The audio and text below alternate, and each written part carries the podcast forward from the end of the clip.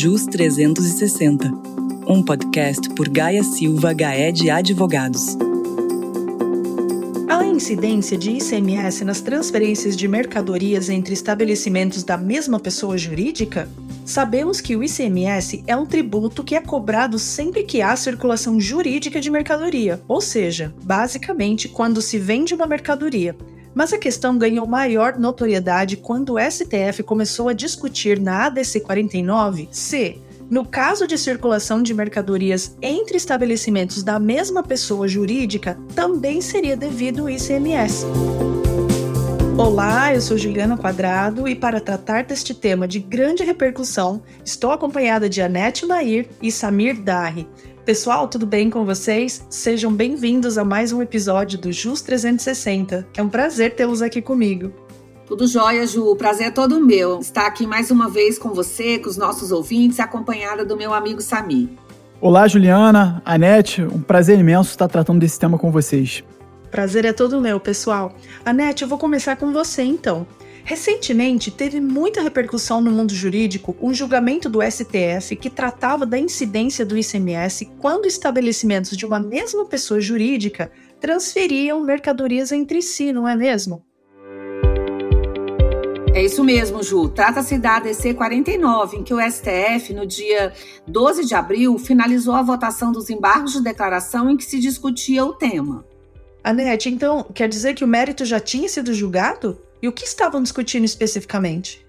Sim, isso mesmo. O mérito foi julgado em 2021, momento em que o STF entendeu naquela oportunidade que não incidiria ICMS nas transferências de mercadorias em estabelecimentos da mesma pessoa jurídica. Isso porque, Ju, não há circulação jurídica qualificada a atrair a incidência desse tributo, mas mera circulação física. É como se tirasse uma mercadoria de uma prateleira e colocasse em outra prateleira. Não temos uma venda juridicamente qualificada para a incidência desse tributo. Ah, entendi. Então, o que, que estava sendo analisado nos embargos, Anete? Boa pergunta, Ju. Nos embargos de declaração, o STF estava analisando a modulação dos efeitos da decisão de mérito anteriormente proferida. Ou seja, nós já falamos aqui, inclusive em outras oportunidades, qual é este instituto da modulação, que significa dizer quando e como, a partir de quando se aplicará os efeitos do caso concreto dessa decisão proferida em 2021. Os ministros também decidiram nesses embargos sobre a manutenção dos créditos das operações anteriores e também sobre a possibilidade ou não de transferência desses créditos. Anete, como ficou essa votação? Ju, eu vou dividir em dois pontos para facilitar aos nossos ouvintes a interpretação. Com relação à manutenção dos créditos das operações anteriores, o entendimento dos ministros foi de que resta assegurado o direito do contribuinte de não fazer o estorno, ou seja, ele pode manter o crédito dessa operação anterior. Quanto à possibilidade ou não de transferência desses créditos para outro estabelecimento, ou seja, entre os estabelecimentos de um mesmo titular, o entendimento dos ministros foi de que se até o exercício financeiro de 2024 não houver regulamentação dos estados, o contribuinte terá direito a essa transferência. Mas e quanto ao prazo de aplicação da decisão lá de 2021? Ah, essa questão é muito interessante no caso concreto. Como se sabe, Ju, a modulação de efeitos de uma decisão para que ela ocorra no bojo de processos de controle concentrado de constitucionalidade, é preciso que se alcance um quórum mínimo de dois terços dos votos dos ministros, que no caso do STF, por termos 11 ministros, o quórum qualificado de dois terços é de oito votos. Aqui, nesse caso que nós estamos falando, se alcançou o quórum necessário no sentido de dizer que caberia a modulação. Porém, os ministros divergiram quanto ao marco temporal da modulação e, nesse aspecto, esse quórum qualificado de dois terços, ou seja, de oito votos dos ministros, não foi atingido. Aí, muito se debatia se tinha havido ou não a modulação. E nós vimos agora no dia 19 que o STF entendeu que ocorreu a modulação. Mas lá na frente eu vou falar mais a miúde sobre esse detalhe. Então, no caso concreto, nós tivemos cinco votos que acompanharam o ministro Edson Fachin, totalizando seis votos, e esses ministros que acompanharam o ministro Edson Fachin entenderam que o momento em que a decisão deveria começar a produzir efeitos seria a partir do exercício financeiro de 2024, ressalvados aqueles processos administrativos e judiciais pendentes de conclusão até a data de publicação da ata de julgamento da decisão de mérito.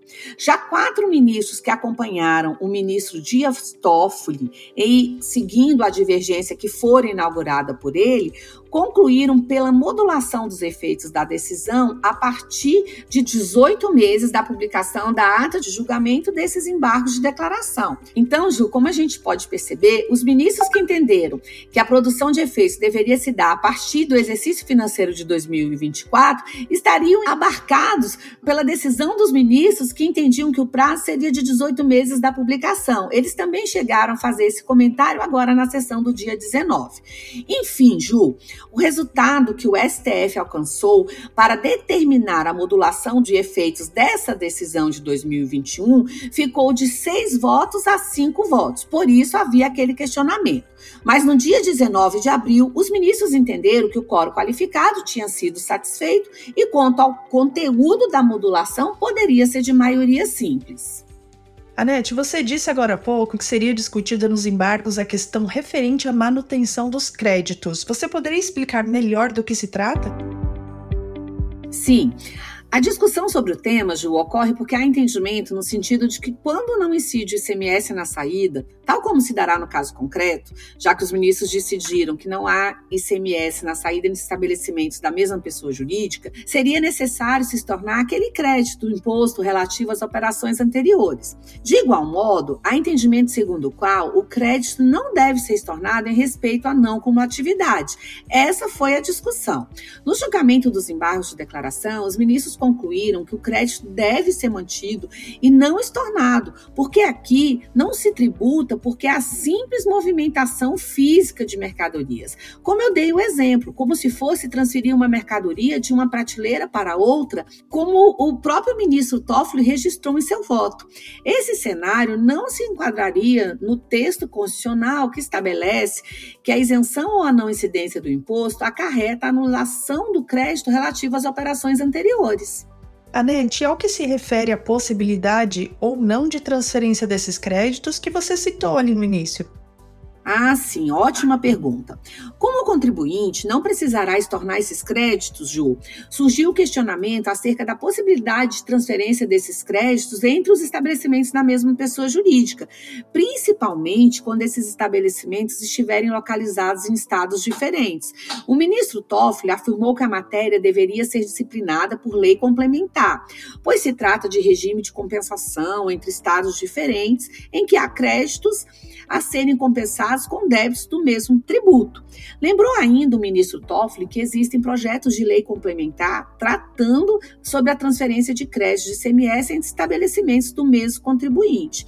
Já o ministro Faquim, voto vencedor, entendeu pela necessidade de lei dos estados disciplinando a transferência desses créditos, registrando simultaneamente que, caso exaurido o prazo sem regulamentação, ou seja, sem lei até o exercício financeiro de 2024, os contribuintes poderiam transferir o crédito. E na sessão do dia 19 de abril, ficou assentado exatamente o conteúdo do voto do ministro Faquim, ou seja, seja, a necessidade de regulamentação por lei estadual até o exercício financeiro de 2024. Se os estados não regulamentarem, Ju, o contribuinte poderá transferir esse crédito entre os seus estabelecimentos. Ah, legal. O Samir tá ali quietinho, eu vou chamar ele para conversa. Samir, quais seriam então os créditos objeto da transferência? Aqueles decorrentes das entradas das mercadorias para revenda e de insumos utilizados na fabricação das mercadorias transferidas, ou aqueles tendo por base o valor do imposto que incidiria na operação de transferência não mais tributada.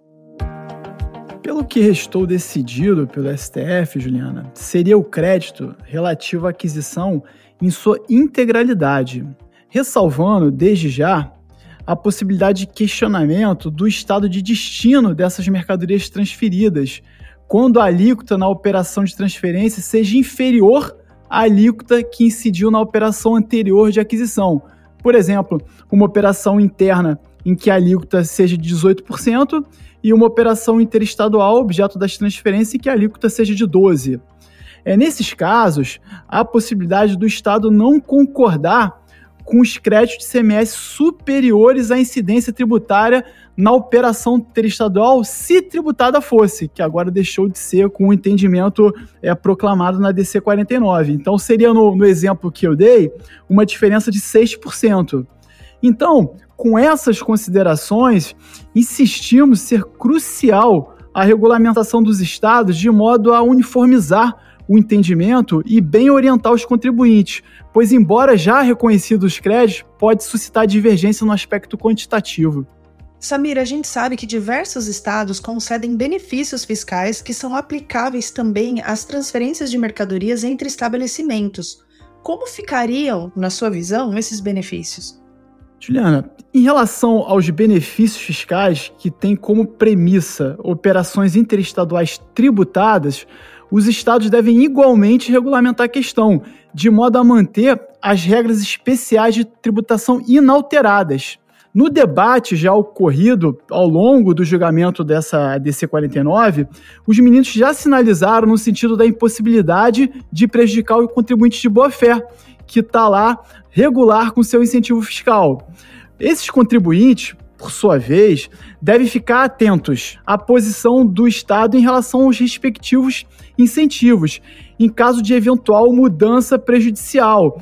Então, nessa hipótese, seria fortemente recomendável ponderar eventual medida administrativa ou judicial com vistas à neutralidade dos efeitos do presente julgamento à sua tributação diferenciada. Já na hipótese de omissão de regulamentação pelo Estado, orientamos a análise individualizada de cada incentivo para que as adequações necessárias nas obrigações acessórias sejam feitas da melhor maneira possível, já vigentes a partir do ano de 2024. Portanto, uma programação prévia a isso, né? A fim de se resguardar futuramente de fiscalização. Samir, e no que diz respeito ao Instituto da Substituição Tributária, sempre complexo, envolvendo operações de transferências, não mais tributadas por força da decisão na DC 49? Excelente ponto, Juliana. Como se sabe, o valor do ICMS devido no regime da substituição tributária leva em consideração a incidência do imposto na operação final, descontado o ICMS da operação própria, no caso em análise, da transferência. A partir do momento que a operação própria de transferência interestadual deixa de ser tributada, o crédito a ser abatido tende a ser da operação anterior, tal como falamos há pouco, que foi o definido pelos ministros do Supremo no julgamento da DC 49. Deve-se ponderar, no entanto, a depender do caso concreto, a possibilidade de uma interpretação outra, no sentido de que o crédito possível de dedução pelo contribuinte substituto leve em consideração não a operação anterior, e sim o que seria exigido na operação de transferência se a mesma fosse tributada, equiparando-se ao que hoje acontece.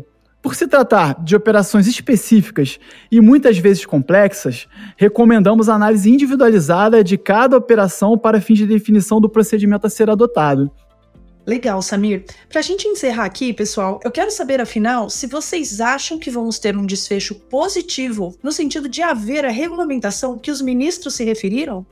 Ah, Ju, acho que sim. A regulamentação pelos estados vai ser extremamente necessária. Inclusive, a rigor, a regulamentação deveria se dar por lei complementar, tal como o ministro Toffoli tinha registrado em seu voto. No entanto, ele foi vencido, né? Mas seguindo o voto vencedor do ministro Faquim, a regulamentação, mesmo que seja feita pelos estados, ela será de extrema importância para regulamentar as lacunas que ficaram existentes agora com essa decisão do Supremo, tal como o Sami colocou sobre a importância da necessidade dessa regulamentação.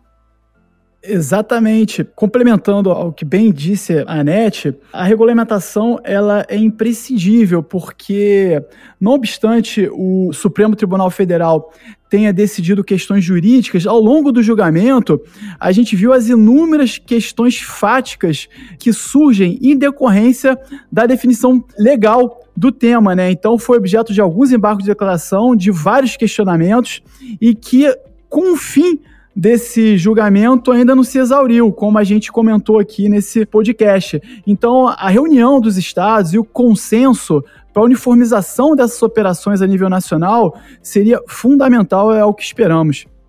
Pessoal, eu quero agradecer muito a presença de vocês neste episódio, tratando deste tema super importante que é o julgamento da ADC 49. Anete, Samir, muito obrigada pela participação. Conto com vocês num próximo episódio. Um abraço.